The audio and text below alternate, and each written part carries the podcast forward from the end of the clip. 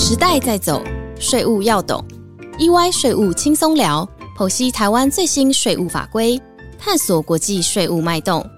跟着 EY 税务轻松聊，轻轻松松掌握税务大小事。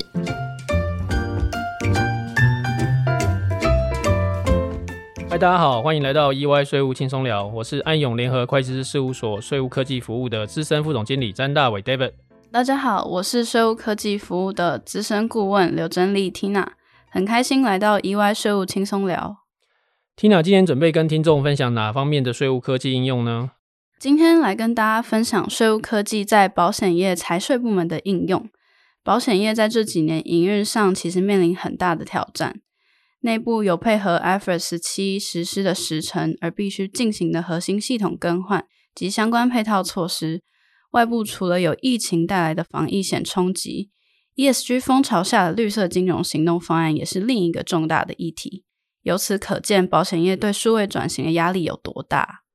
的确是，除了你提到的几个挑战外，各种新科技的发展其实也开始颠覆传统的商业模式。我想保险业也不例外。比如现在正在开放申请的存亡保。主管机关已经说了，它的审查就会着重在营运创新模式的可行性，然后能否因创新模式持续生存下去。哦，所以不单单只是有创新而已，还要能够活得下来。哦，所以这是这个很务实的一个态度，在看这个所谓创新。哦，所以数位转型在保险业的各单位现在都是重中之重。那 Tina，我们先来聊聊哦，你今天要分享的税务科技应用，它当初的一个背景是什么情况？那使用者在遇到怎样的困难，他他有这样的想法？好的，没问题。今天要跟各位分享的是流程自动化应用在保单对账的情境。那保单对账呢，是保单会计单位很重要的一个流程，因为它的产出资料会是其他业务的上游资料，所以需要赶在每月一号中午前完成，这样其他的业务才能顺利进行。所以，就算当月一号为例假日，使用者也必须到公司做对账的工作。而且啊，保单种类繁多，又分散给多个承办进行，那每个承办的对账习惯也都不同，造成对账的资料统整非常不容易。因此，他们开始有了数位转型的想法，希望呢能找到一个快速、错误率低又能统一管理的对账方法。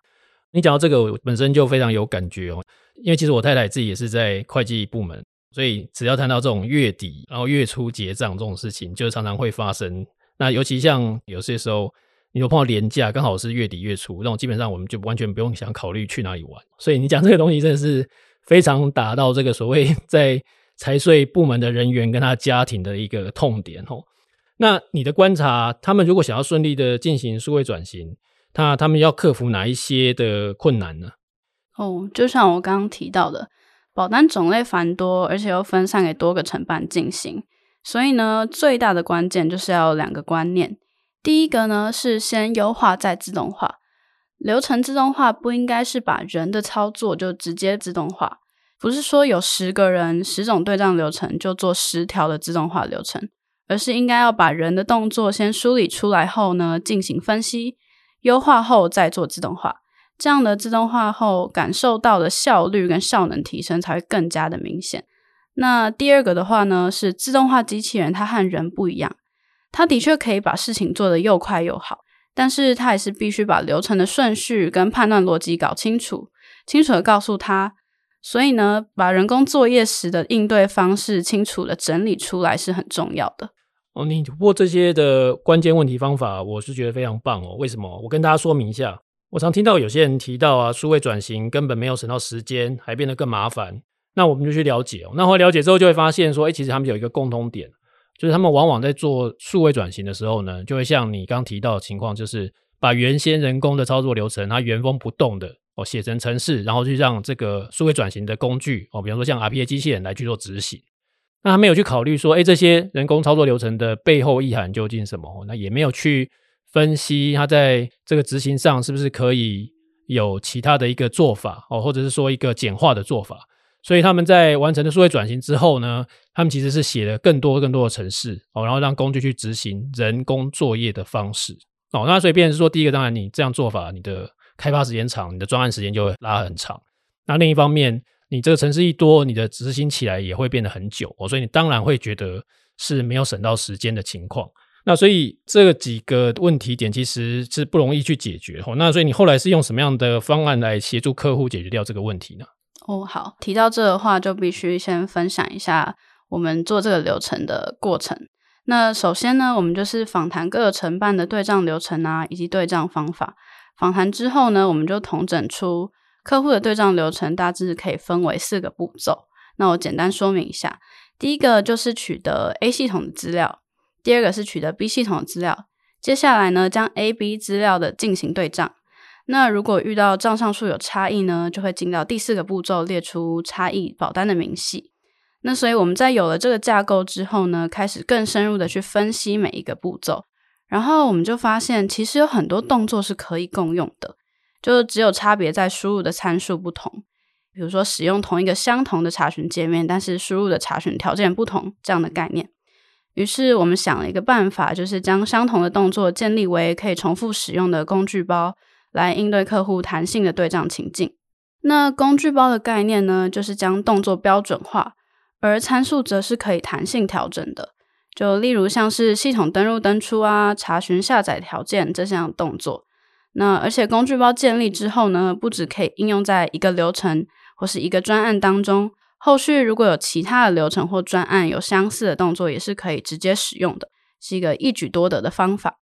听你这样子的解释，我突然发现，其实。这样的一个做法，在可能不只是保险业，我觉得可能是各个行业的财税部门，可能都可以去套用你这样的一个思考模式，或者是说一个进行方式来做转型哦。因为其实这种比对的动作，其实我想不只是账了，其实它包含像如果是税务部门，他们也会有去比对资料的问题，甚至其他一些业务单位都会有比对的情况，所以其实。用你这样的一个拆解方法去做了之后，其实他们会变成比较容易去理解这整个流程中的动作进行是什么样子，那也更容易去发现，像你刚刚提到是说怎么样去做重复使用的机会哦。所以我觉得这是一个非常好的一个做法哦。而且你这样的拆解方式才能够把这个我们通常是在第一步，就是说怎么样去做流程的数位转型这件事情上去找到一个对的方向。那只要说，呃，我们都讲说头过身就过嘛，所以说今天这个第一步是对的话，我想后面离成功就不远了。嗯，对。那我再补充一点，就此外，像你刚刚提到的，了解客户流程执行的实际意义，那这也是很重要的。就像我刚刚举例的流程，就是在前期现况访谈的时候呢，得知每个月在一号的时候进行对账，但其实对账这种事，如果可以一个月多次进行。少量多次的执行，更能及早发现账上数的差异，也就不用都赶在结账截止日的时候才来处理。那访谈了之后，我们了解到流程原本一个月执行一次，其实是因为对账是一个耗费人力而且成本很高的业务，所以业务繁忙的情况下，根本就腾不出其他时间来做多次对账的进行。因此，我们在设计的时候啊，就除了方便客户做原本的月初对账。也让他们可以在月中、月底，甚至是可以弹性设定时间区间去做对账。那这样一来的话，不仅是提升了对账流程自动化的效益，还能间接缩减就是使用者检查资料的时间，也是另一种的效率提升。